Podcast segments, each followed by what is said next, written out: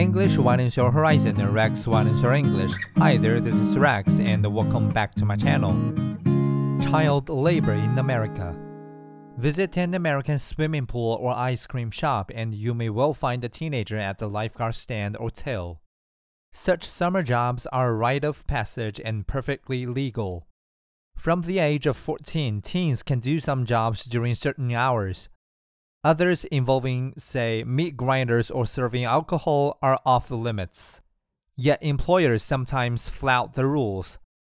In the past 10 months, the Labor Department found nearly 4,500 youngsters working illegally, up by 44% from the previous year. Some states are even loosening rules.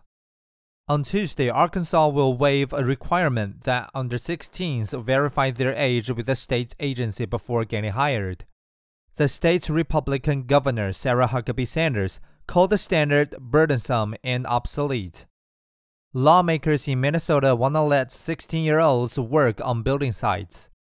In February, a firm that cleans meatpacking plants in both states was fined for illegally employing more than 100 kids. Some had suffered chemical burns.